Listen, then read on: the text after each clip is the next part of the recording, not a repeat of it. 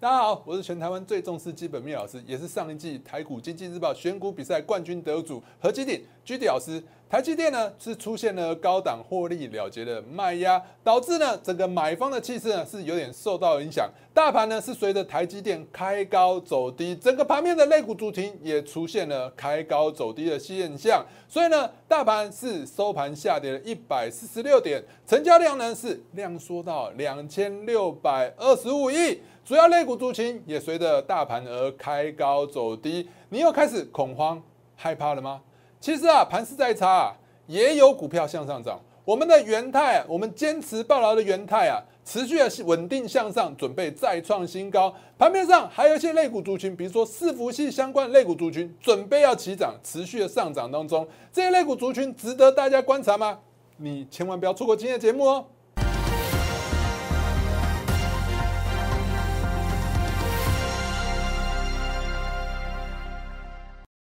各位亲爱的观众朋友，大家好，欢迎收看今天的股市航海王。一样，在开始之前呢，先给大家看一下我给大家盘前资讯。来，盘前资讯的部分，我们来看一下盘前资讯呢，我都会发布在早上开盘之前。来，开盘之前呢，我会分析一下现在台股的状况。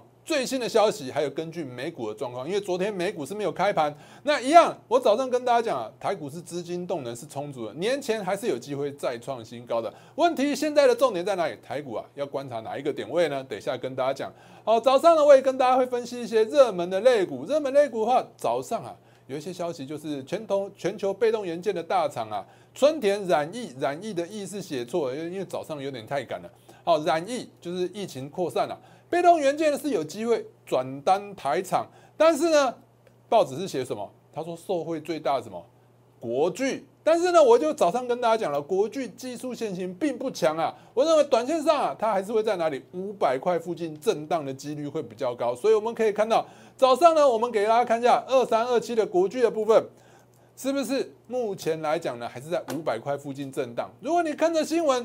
就跟着傻傻的冲进场，冲进去，你看一下，你完全讨不到便宜，而且今天是开高走低，你买呢，买在相对的高点，收盘呢，不小心又被套牢了一下，对不对？所以早上呢，我跟大家讲，些这些类股都是非常重要的。那我说，你与其你去观察国巨，你不如观察什么？三六二四的光洁，三六二四的光洁的部分呢，虽然说今天也是开高走低，但是呢，我们可以看到。你观察它的话，它走势还是比起什么国巨来的强势的。但如果你手上有光洁的话，我建议你要注意小心一下。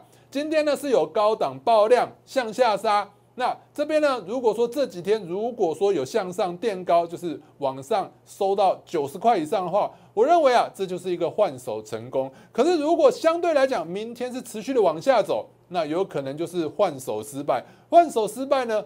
后续就会整理往下修正的几率会比较高，所以手上有光洁的一些类股，大家就要特别留意一下。另外早上呢，我跟大家讲说，哎，早上有新闻嘛，蔡总统是宣誓要什么支持国内的半导体设备厂，未来要国产化，提高国产化的程度。所以呢，未来政府会持续的鼓励我们的业者投入半导体的一些开发，半导体设备的开发。那相关类股族群呢，其实就包含了什么星云啊、凡轩啊、金鼎，其实这几档类股族群啊，是整个半导体设备厂里头技术面啊表现来讲是相对比较强势的。其实星云呢，也是我们之前有带过会员哦，也是有在我们节目上公开操作的股票。其实呢，我们已经出在相对的最高点，最近来持续的震荡。我觉得大家观察的点位是在一百块。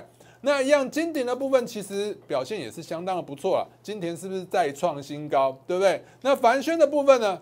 凡轩我们看一下，凡轩，好，凡轩的部分呢，一样是在这边低档的震荡，在一百块、一百七十块附近震荡。我觉得大家可以观察一下一百七十块这个颈线有没有被跌破，如果没有被跌破呢，K D 指标现在也来到什么？来到相对的二十附近了，所以呢，如果这几天下个星期都没有跌破的话，也许过年前或者是年后，也是值得大家考虑的一档不错的绩优类股。那早上呢，我也帮大家画了一些图。早上呢，你看一下，早上台子期其实表现还不错，我认为准备会再创新高了。那唯一最大的问题在哪里？布伦特原油啊，再创波段的新高，这告诉我们一件什么事情？告诉我们通膨是越来越严重的，那升息是必然的，因为呢。原油呢，如果持续的向上涨的话，会带动整体的物价继续的向上。那央行为了控制物价，它就可能会加速的升息。但是我一直提醒大家，即使是升息的情况，股市也还有一波多头可以期待。所以我认为啊，最近第一季、第二季都是最好最佳的买点，等到第三季可能就会危险了。如果你要操作股票，要趁第一季跟第二季，等到第三季、第四季以后呢，可能是国际市场会出了一些状况。行情不好，你硬要去做，真的也赚不到钱。所以我早上给大家的讯息真的相当的重要。还没加入我相关媒体频道的朋友们，现在就加入吧！打开你的手机相机，扫描这两个 Q R code，分别加入我的 Line 跟 Telegram 的群组。如果你想用关键字的方式搜寻，请你打小老鼠 G D 一七八八，小老鼠 G D 一七八八，记得前面 Line 的前面要加一个小老鼠。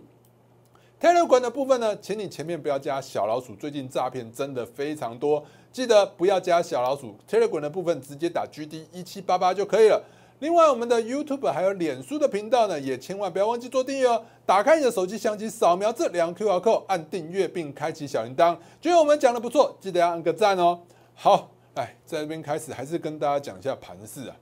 盘势的部分呢，其实最近一直跟大家分享，大家觉得盘势不好，其实整个来讲呢，台积电还是向上拉嘛，指数持续的向上垫高，只是呢。整个盘市只涨什么？只涨台积电，只涨金融股。所以呢，对大部分做中中短期操作的投资朋友呢是比较受伤的，因为我们的贵买指数呢是持续的向下跌。我们可以看到贵买指数呢这个颈线跌破之后呢，它是一路一路的往下跌破。但是最近呢，我认为是有一点反转的趋势。这边呢，这边是不是有收一个红棒？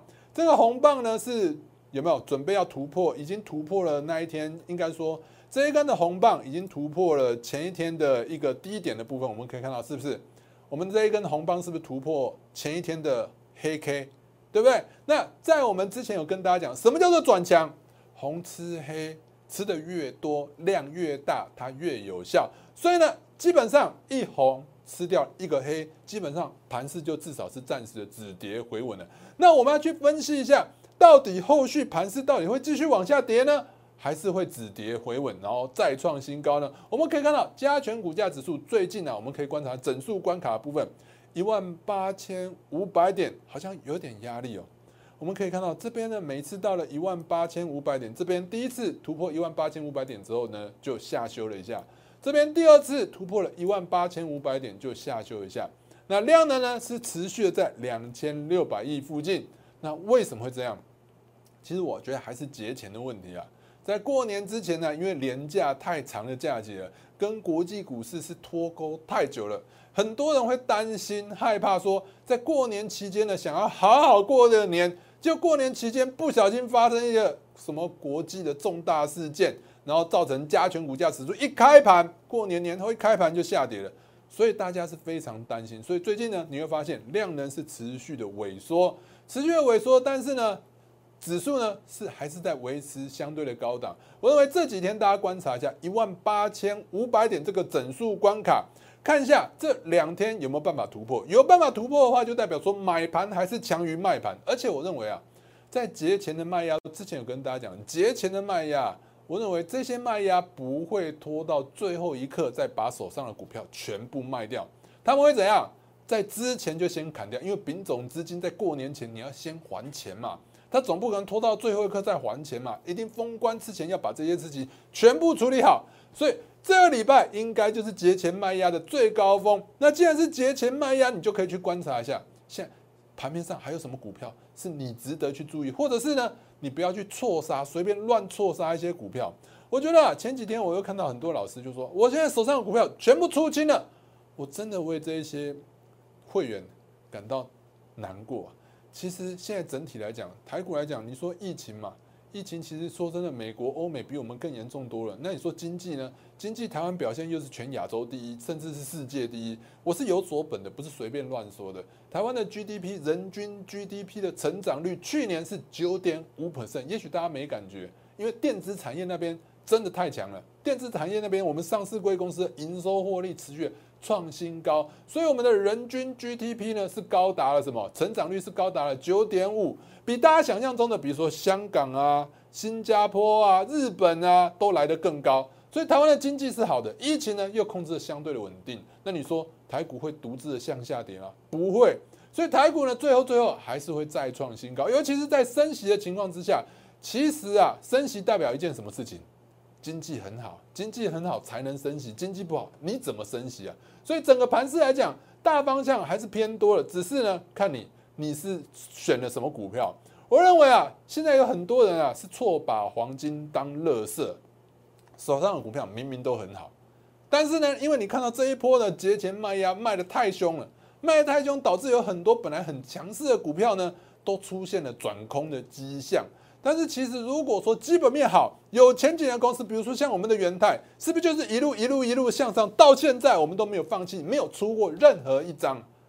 你要真正的坚持基本面好、有前景的公司啊，才能在股市上面啊赚到真正的大钱呢，而不是什么三趴五趴买菜钱、便当钱、买菜钱、便当钱啊，给别人吧，好不好？我们要赚就赚大的，不要赚那个小的。便当钱、买菜钱，你赚个一两次，不小心赔一次，连本带利全部一次输光光。所以呢，操作上来讲，你看一下，有很多股票都遭错杀，比如说像新塘。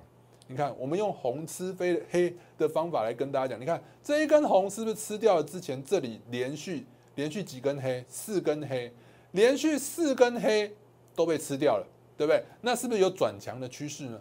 有嘛，对不对？这也是之前 MCU 不错的股票啊，基本面表现很好啊，对不对？收复了之前的颈线，好不好？那再来泰硕的部分也是非常的强嘛，红吃黑是不是就转强了？一个红棒子吃掉了几根黑棒，一根。两根、三根，之前的三根黑都被吃掉，而且还有稍微有一点带量，红吃黑，量越大越有效嘛，对不对？所以你看一下，这不就是转强的迹象吗？泰硕在光照的部分，哇，这个更是漂亮。你看一下，一个底，两个底，三个底，这边还一个下影线出现支撑。这几天呢，甚至我觉得在一百块之上呢，都代表说什么是蛮有手的。光照成熟制成的光照厂嘛，对不对？台积电那边。营收很好，获利很好，你说它不会转单委外到光照手上吗？对不对？所以呢，光照也是一个非常好的一个股票。那今天不是蔡总统说要支持什么本土化的半导体设备厂相关的一些类股上游都会去支持，所以这类股呢，我认为就是非常值得大家去注意。你看，你不小心把这种股票错杀了，对不对？在四合也是一样嘛，四合也是半导体上游设备厂相关的嘛，它是做清洁的。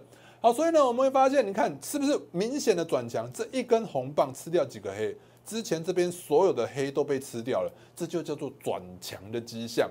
转强的迹象呢，后续就有机会持续的向上，而且这一波的下跌，很多类股随便都跌个二三十趴。它老兄有跌得很凶吗？为什么没有跌很凶？为什么你知道它不会跌很凶？为什么你知道哪一档股票能坚持下去？重点还要回归在哪里？回归到基本面。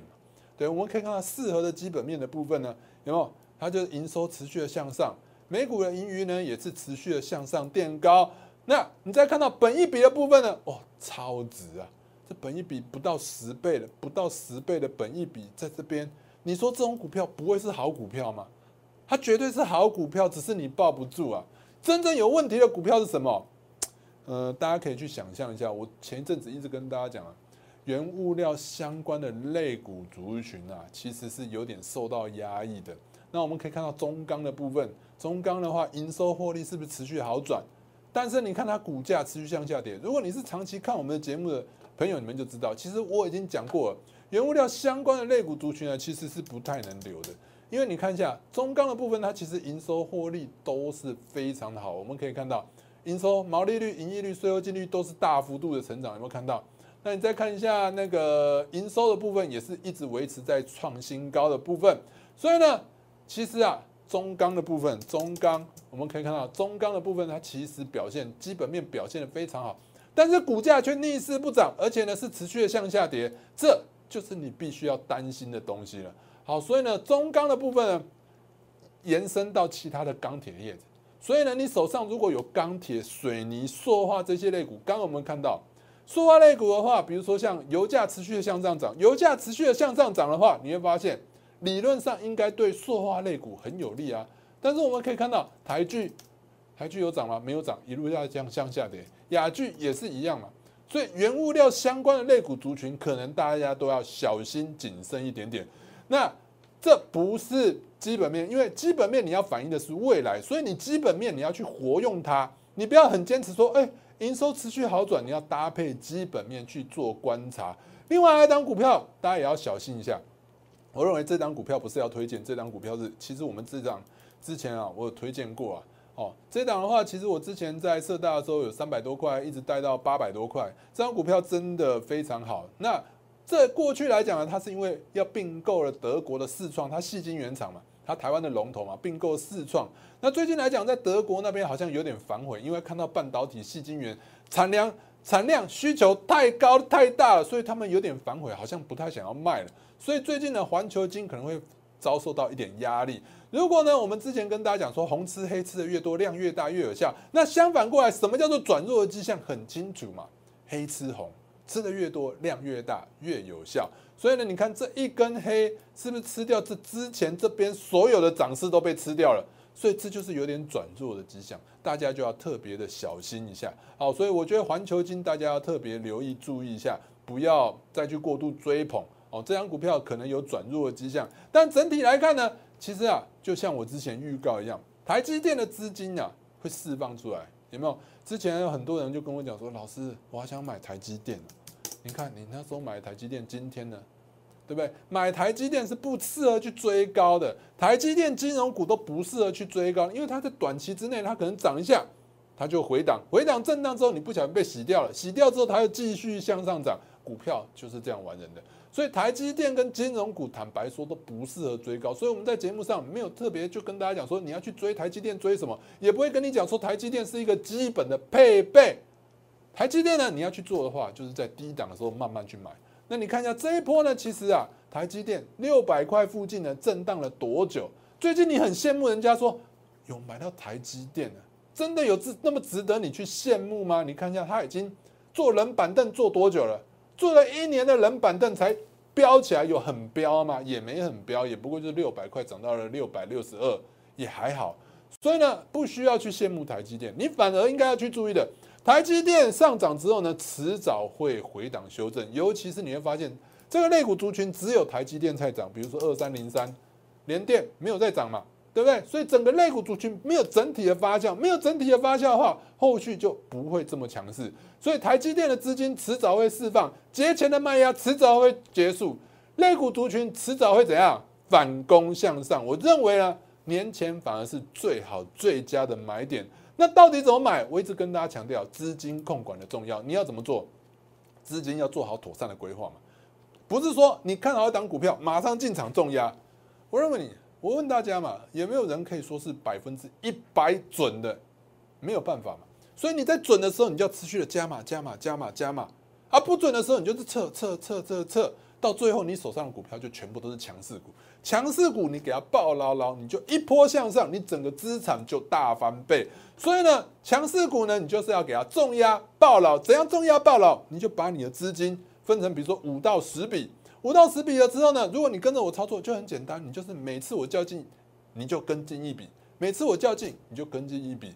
然后呢，不断的进出之下，最后你就发现你的股票都是强势股。其实我们最近也没有叫很多股票，好不好？好，其实呢，最近的盘势不好，我们呢主要就是我们跟大家讲过，我们最近就出掉了利凯跟出掉了星云，全部出掉。可是你看一下我们叫了多少次？利凯我们叫了四次，星云我们叫了七次。你看一下，我们是不是都出在相对的高点？我们星云的部分，星云的部分，我们从八十块这边一路涨到这边，再出在这边，为什么呢？为什么在当下你没有在里面呢？这就要问你自己嘛。或者是，哎，因为什么你买的不多？因为我们从这边一路买上去都是重压的。好，再来呢，还有什么利凯的部分呢？你看我们出掉了五二二七的利凯，利凯的部分。绿卡的部分呢，我们可以看到，我们也是出在最高点，可以说是出在相对的最高点的。我们从这边一路向上布局到这边，其实啊，获利了多少趴？四十七趴，一百万它变成一百四十七万了，对不对？好，我们叫了四次啊，叫了四次啊，你自己没有买满的话，真的不能怪我，真的要自己检讨一下了。好，其实你会发现，我在这一个肋骨这一张图片里头呢，我只有什么预创。预算是之前已经完全出掉了嘛，大家应该都知道。好，再来呢，元泰的部分，我有没有讲说要出？我一直没有讲，因为为了会员的权益，我总不能跟你讲说啊，我们有持续的加码。其实我们持续的在加码当中，我们元泰一直在加码，元泰我们一路的加码当中。你看一下元泰的部分，也是我们之前经济日报选股比赛的一个选股，好，我们就持续的坚持一个报了，而且在十二月七号的时候，那时候它的盖牌股就是侦探小岛嘛，侦探小岛就是名侦探柯南有一个主角叫做他的那个。他的好朋友叫做小岛元太，所以我们这一档呢就叫做元太，这就叫侦探小岛。侦探小岛的部分，你看一下，打开牌之后呢，它叫做元太，元太就一路的向上垫高。你看打开了之后向上涨了，涨完了之后一路跟大家分享，一路讲，我们节目也不怕跟你讲，就一路的跟你分享到最后，因为它就一路的向上垫高，连下跌我也不怕，下跌我反而觉得哇，就是创造一个新的买点的好时机，有没有？那我们的成本线的部分，你可以观察一下，成本线大概在一百二十五。我们抱着抱着，闭着眼睛抱着抱着，它就一路向上，一路向上涨，到了一百五十块。一百五十块又是一个整数关卡，如果能突破一百五十块，其实短线上来讲是蛮有机会上看两百块的。通常来讲都是这样，所以呢，我们这时候就有仔细的观察一百五十块有没有办法突破。结果呢，果然在三四天之内突破了一百五十块。那一百五十块之后呢，就持续的向上垫高，一路的向上垫高。虽然说呢，受到这一波的影响，又下跌回来了，有没有跌破了一百五十块？但是我也跟大家讲说，有没有？我说以黄金比例切割法来讲呢，它整个波段上涨了那么多，下跌不到两成，这整个来讲呢，还是一个非常强势的类股。而且呢，我们是技术面搭配基本面，不是只有跟你坚持技术面在这一块的铁板一块，不是这样子的。你技术面跟基本面要互相搭配，你才能赚到最高的获利。所以呢，你投资要稳定一点点，你不要每次一下进一下出。其实呢，我过去在券商的经验，你要做隔日冲的，你要做当冲的，从来没有一个赢家。我没有看过有赢家，都是输家，最后都是输光光啊。哦，所以呢，你要真的要赚大钱，你要赚大的钱，你就是要坚持好的股票。持续的加码加码，就好像我们的元泰一样。你看到今天我们一百二十五块的一个成本线，是不是越离越远？到今天收盘价还是收在相对的高档，这几天还有机会再创新高。你可以看一下元泰持续向上涨，盘面上的类股族群有几档是像这样子一样一直涨一直涨的。那我们也都是玩真的。你看一下十二月七号，我们就较劲嘛，对不对？十二月八号较劲，十二月十号。较劲，对不对？十二月十六号是不是也较劲？十二月十七号是不是较劲？一路较劲，元泰有看我们节目？你看我们真的没有叫太多股票。最近其实我们也没有叫很多股票。哦，元泰有在加码了，但是我们也不能，因为这是会员的钱，我总不能跟你讲说我们加码在什么时候嘛。总之，元泰我们是一路加码，一路加码，后来又加码两次，总共八次。你再没有买满，我真的也没有办法了，好不好？好，所以呢，既然元泰呢，它是做电子纸的，那电子纸的营收获利会持续向上的话，它的上游电子标签，你说会有问题吗？电子标签的上游是什么？驱动 IC 嘛，驱动 IC 金红，金红我们可以看到它营收也一样是维持在相对高点，对不对？毛利率、盈利率、税后净利率都是持续的向上，所以金红你说会有问题吗？那这一波下跌，大家坚持我们等待机会再加码买进。好，当然呢，这需要一点时间。那总比你知道吗？有些老师一下进一下出，一下进一下出，甚至是有那种跟你讲什么，我们已经全部出掉了，结果今天又跟你讲出它有涨停板的股票，你不觉得太扯太奇怪吗？每天都有涨停板的股票，而且最近波动是很大的。今天涨停板的股票变成明天下跌，我问你，这些明天下跌呢？他是不是跟你讲说，哦，我们已经出掉了？这种鬼话你也信？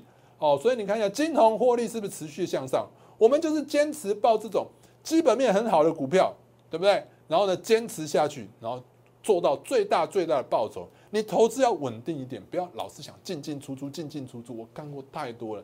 你进进出出呢，你不如跟我们一起做像元泰这样的股票，我们都不变，我们就是坚持好的股票，我们直接这样哦，加码哦，再加码，一路加码。那你会发现它成本就一路向上，一路向上，一路向上。那你为什么要跟着我做？你不自己做呢？因为你抱不住，我敢打赌。十个人有八个人抱不住，因为呢这一波呢也有很多会员跟我反映，老师下跌怎么办？老师下跌怎么办？我一直打气，一直打气，一直跟大家讲，基本面没问题，要加油坚持。所以你看是不是报到今天，它离什么？成本线它是越来越远，后续会更远哦。所以呢，元泰的部分真的非常值得大家去做留意。那另外盘面上还有什么类股族群值得大家去注意的？今天的经济日报，常每天大家都有人看报纸，不知道大家到底看得懂报纸，看得不懂报纸。报纸你要去看一个关联性，哦，超微大涨，超微大涨什么？超微大涨，它放话怎样？不买拉倒啊，有没有？超微大涨什么晶片？超微就 A M D 嘛，A M D 的伺服器晶片要上调三成呢。那当然，很多人重点会放在这这句话是什么？主要是在台积电生产，但是台积电已经涨那么多了，你还要买吗？哦，当然呢，我们要去找那种未涨或刚起涨的股票才是最棒的。基本面搭配技术面合起来才会向上发动。对，好，所以呢，你看一下，他们大部分人都会看到台积电，台积电，但是其实呢，真正我看到的是什么？我看到的是伺服器 PCB，金相电。还有智博博智，对不起，金相电跟博士这两档基本面很强势，技术面也非常的强。我们可以看到金相电跟博智的部分，今天股价真的，今天大盘是在跌。你有感觉到今天大跌一百四十二点吗？你有这种股票的话，你还会感觉到大跌吗？博智也是一样，持续创新高，再创新高，对不对？所以这两档股票也是，我今天早上就有跟我会员讲，这两档股票可以注意，但是我们先不要追。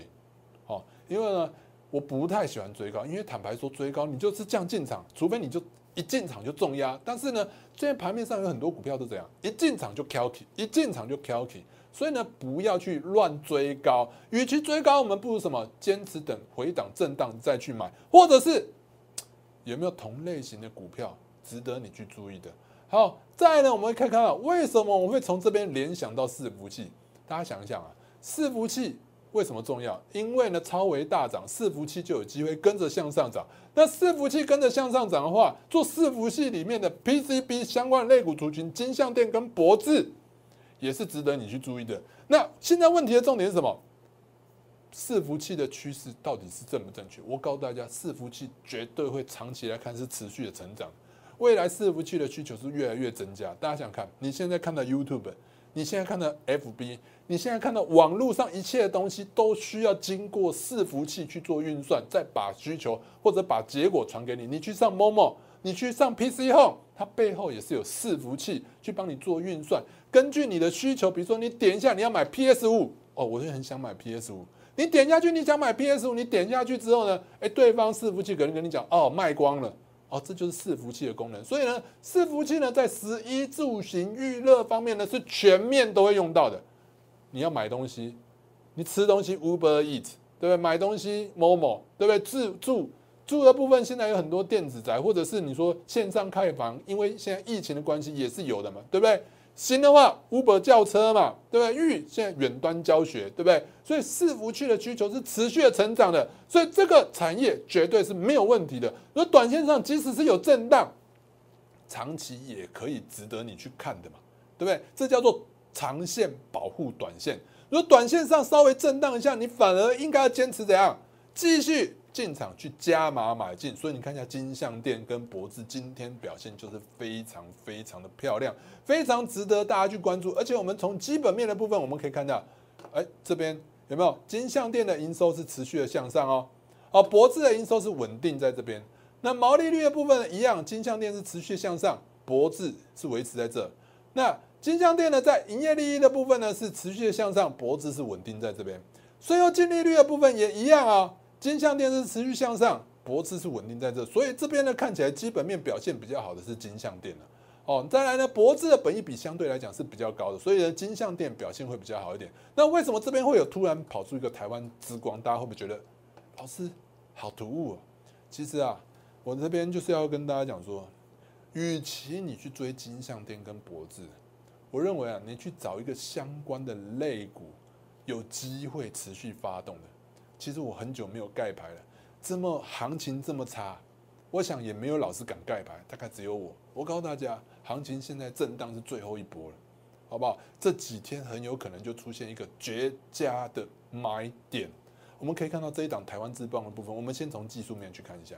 技术面的部分，这一波大涨，它也跟着大涨，有没有？涨了那么多，回跌你有感觉到跌很深吗？我告诉你，它回跌比刚才的元泰更小啊，回的更小，回档幅度更小，叫什么？后续是强势的，上涨带这边有量，上涨带量，盘整不带量，下跌也不带量，叫做量缩，对不对？上涨是有带量的，修正是量缩，那不就是一个多头整理格局？而且我们再看一下下面 K D 指标的部分，K D 指标到 K D 二十以下，下下下下，很二十根本就已经超跌了嘛。但是呢，你会发现 K D 指标到达二十以后，这一波的跌幅有很深吗？没有，而且马上出现了一个什么黄金交叉嘛？我们可以看到，是不是马上出现了一个黄金交叉？对，这一波跌幅根本都是非常的小，非常的小，所以这张股票。预计未来两天，就是这两天是非常值得大家进场的一个好时机。那你再去跟现在大涨的股票，金相电跟博智来比起来，我们来看一下基本面的部分。台湾之光的营收有没有比金相店更高，冲刺的更快，呈四十五度仰角持续的向上。毛利的部分也是呈四十五度角以上的仰角持续的向上。你说这档股票不强吗？营业利率也比金相店也比。博智来的更强、更快、更高，是持续稳定向上。那税后净利率呢，也是一样。最后我们看到本益比的部分呢，博智的本益比是一路向上冲冲冲，但台湾的之光的本益比呢，还维持在合理相对的范围。你说这样股票不值得你进场去做切入吗？尤其是趁现在大家都很担心，大家只想把你股票卖掉的这个状况之下呢，更是值得你去进场这一档台湾之光的股票。这张股票呢？很有可能就成为我们下个礼拜的比赛选股。虽然说这档股票最近呢，大家可以看到，哎，我经济日报比赛老师，你绩效好像没有那么好。但是啊，其实啊，大家知道比赛真的很累呀。我们根本就这一季我根本就不想比，我拜托他们不想比啊，因为为比赛都要出报告哦。我们上一季赢了多少？我们上一季赢了六十五趴。哦，这一季其实我根本就是不太想比啊。所以你会发现，我们这礼拜比赛选股，有谁会在这一个？行情这么差的情况之下，全部选航运，我只是想说帮航运打打气、加加油而已。因为我们是看好航空的哦，把航空看好了之后，我想说啊，干脆就全部一次航空跟海运一起来好了。好，所以呢，下个礼拜我会开始比较认真的选股了，好不好？因为上次赢六十五趴，我想说这次先输个十几二十趴，我们再来追追看吧。追不过我们就不要比了，好不好？好，但是我觉得，哎，说不定会追过。好，我们看看我们上一季的比赛绩效，真的，如果真的是班上前三名的学生，你觉得他掉下来之后，是不是会马上回来？真的功课好的人，永远都是白保持在前三名的，不会保到最后的啊。我们是有点是刻意的，好不好？下礼拜开始真的要认真的。好，我们来看一下我们的之前上一季的比赛啊，我们是怎样一路一路绩效一路一路的向上垫高。我们我们从二十三。